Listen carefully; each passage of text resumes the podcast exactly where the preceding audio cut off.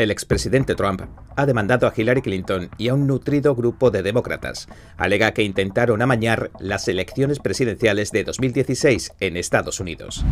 Estados Unidos y la Unión Europea alcanzaron un acuerdo sobre el gas, con el fin de reducir la dependencia europea de los combustibles fósiles rusos. China quiere ayudar a sostener la economía rusa, pero la Casa Blanca tiene un plan de acción para impedir que China ayude a Rusia a evitar las sanciones. Te traemos los detalles. La Casa Blanca ha tomado algunas medidas este año para que China rinda cuentas por los abusos que comete contra los derechos humanos, pero ¿qué más se podría hacer? Escucharemos las opiniones del congresista Dan Bishop. Las solicitudes de subsidio de desempleo se sitúan en el nivel más bajo de las últimas cinco décadas y el desempleo en Estados Unidos también está bajando. Analizaremos el último informe del Departamento de Trabajo. Y ahora entremos en materia.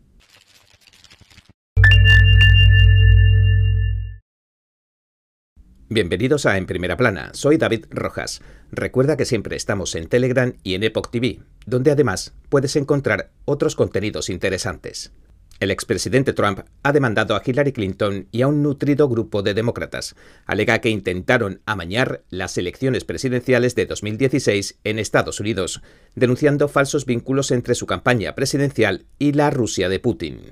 La demanda se presentaba ayer ante un tribunal federal de Florida. Alega que Clinton, el antiguo espía británico Christopher Steele y otras 30 personas más llevaron a cabo un complot para entretejer la retórica falsa de que su oponente republicano, es decir, Donald Trump, trabajaba con los rusos, una soberanía extranjera hostil. La demanda de 108 páginas afirma lo siguiente. Las acciones que llevaron a cabo para desarrollar su plan, como falsificar pruebas, engañar a las fuerzas del orden y violar el acceso a fuentes de datos altamente confidenciales son tan escandalosas, subversivas e incendiarias que incluso los eventos del Watergate palidecen en comparación.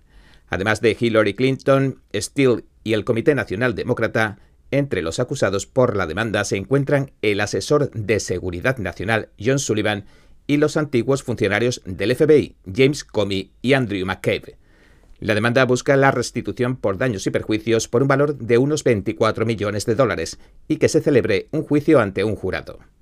Estados Unidos y la Unión Europea alcanzaron un acuerdo sobre el gas, con el fin de reducir la dependencia de los combustibles fósiles rusos. Estados Unidos se compromete a suministrar 15.000 millones de metros cúbicos más de gas natural licuado a los mercados de la Unión Europea tan solo este año.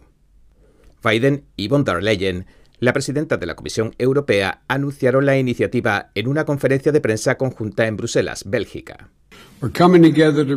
Nos unimos para que Europa no tenga que depender tanto de la energía rusa, dijo Biden. Putin ha empleado estos recursos para coaccionar y manipular a sus vecinos. Biden también acusó al presidente ruso Vladimir Putin de usar las ganancias que genera la venta de los combustibles fósiles rusos para impulsar su maquinaria bélica. Como informábamos ayer, la invasión rusa de Ucrania ha desencadenado una serie de sanciones sin precedentes contra Moscú y está empujando a la Unión Europea a realizar un cambio estratégico en los suministros energéticos. Rusia, a día de hoy, proporciona más del 40% de las importaciones de gas y carbón de la Unión Europea y alrededor de una cuarta parte de su petróleo. Las acciones de Rusia en Ucrania, que Moscú califica como una operación militar especial para desarmar al ejército ucraniano y expulsar del poder a personas que considera nacionalistas peligrosos, ya han provocado que la Unión Europea se comprometa a reducir el consumo de gas ruso en dos tercios este año y a eliminar por completo los suministros de energía rusa para 2027. En la conferencia de prensa, Biden y von der Leyen anunciaron la creación de un grupo de trabajo conjunto sobre seguridad energética, cuyos objetivos serán, con carácter de urgencia, reducir la dependencia europea de Rusia, así como su demanda de gas, al tiempo que aceleran el despliegue de tecnologías energéticas limpias. En virtud del acuerdo, Estados Unidos se compromete a suministrar 15.000 millones de metros cúbicos más de gas natural licuado en 2022, en años venideros, la Unión Europea trabajará con sus países miembros para garantizar una demanda estable de 50.000 millones de metros cúbicos más de gas natural licuado procedentes de Estados Unidos al año, hasta al menos 2030. También establecerá un marco regulador para garantizar el suministro energético y el almacenamiento en todo el continente. La Comisión Europea va a trabajar con los Estados miembros para almacenar gas en todo el continente, construir más infraestructuras para recibir gas natural licuado y tomar medidas para aumentar su eficiencia. Dijo Biden calificando la crisis ucraniana como la oportunidad y el catalizador que impulsará las inversiones en energías limpias. Y mientras toda esta ola de sanciones que se han lanzado contra Rusia tratan de paralizar su economía, se sospecha que China está intentando aprovecharse de la situación. Un embajador chino instó esta semana a los empresarios chinos a no perder tiempo y a llenar el vacío, dijo, de la economía rusa. Ahora Estados Unidos y otros tantos países pretenden impedirlo. La Casa Blanca ha reaccionado inmediatamente, advirtiendo a China que no ayude a Rusia a eludir estas sanciones. También el G7 se ha unido a los Estados Unidos para poner freno a la iniciativa del gigante asiático. El G7 es un grupo de siete de las economías más avanzadas del mundo. Juntos anunciarán pronto una iniciativa unificada para evitar el incumplimiento sistemático de las sanciones. La administración Biden también está dispuesta a aplicar controles a las exportaciones si las empresas chinas deciden enviar semiconductores a Rusia. La secretaria de Comercio, Gina Raimondo, explica que todas las empresas chinas de semiconductores dependen del software estadounidense para fabricar estos pequeños chips. Si descubrimos que están vendiendo chips a Rusia, entonces podemos básicamente bloquearlos impidiéndoles que usen ese software, y estamos completamente dispuestos a hacerlo. Pero habría que hacer algo más para que China llegue a rendir cuentas, según dicen los republicanos de la Cámara de Representantes. En su retiro de esta semana le piden a la administración de Biden que haga más para que el régimen chino rinda cuentas. No dejemos que China acapare los mercados. Si observamos lo que ha ocurrido en Estados Unidos solo con nuestro suministro médico, vemos lo que está haciendo China para acaparar mercados. Una y otra vez China nos ha robado nuestra tecnología.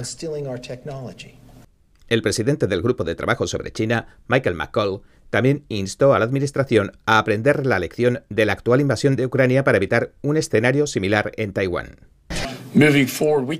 No podemos volver a cometer el mismo error que con Ucrania y no armar a Taiwán por adelantado.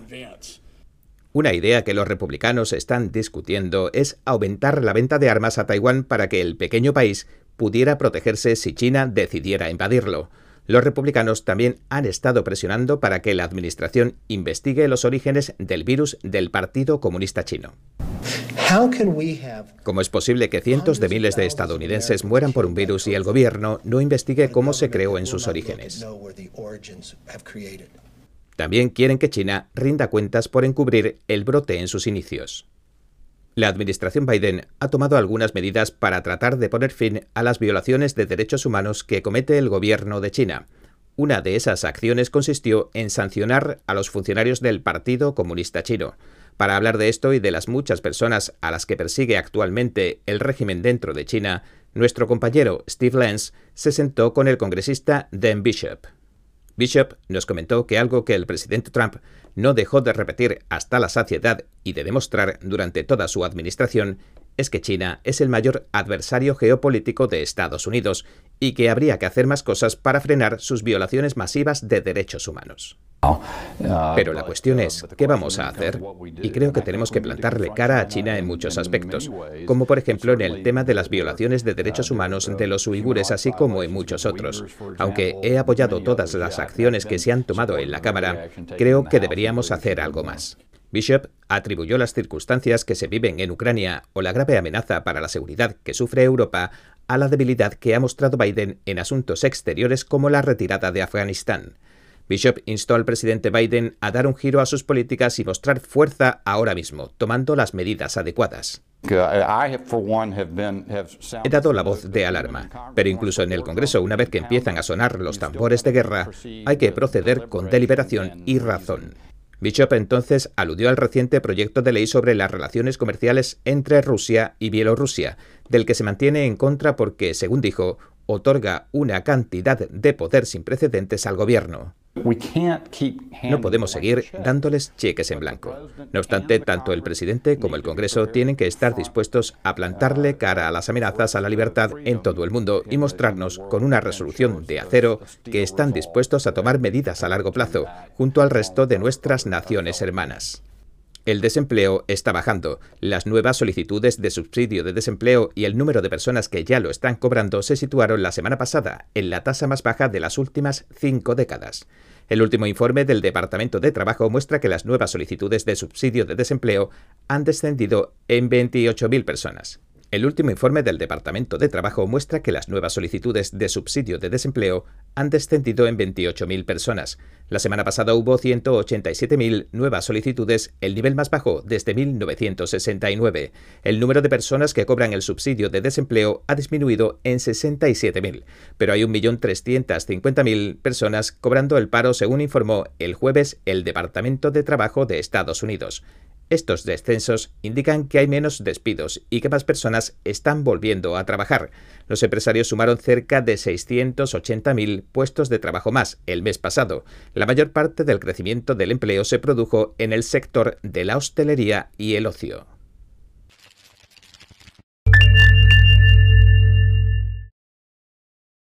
Bien, este es nuestro programa de hoy. Gracias por sintonizarnos. Si te gusta cómo te servimos las noticias, por favor, no olvides darle a me gusta, suscribirte y compartir este vídeo con tus amigos y tu familia, porque todo el mundo merece conocer los hechos. Una vez más, gracias por ver en primera plana. Nos vemos la semana que viene.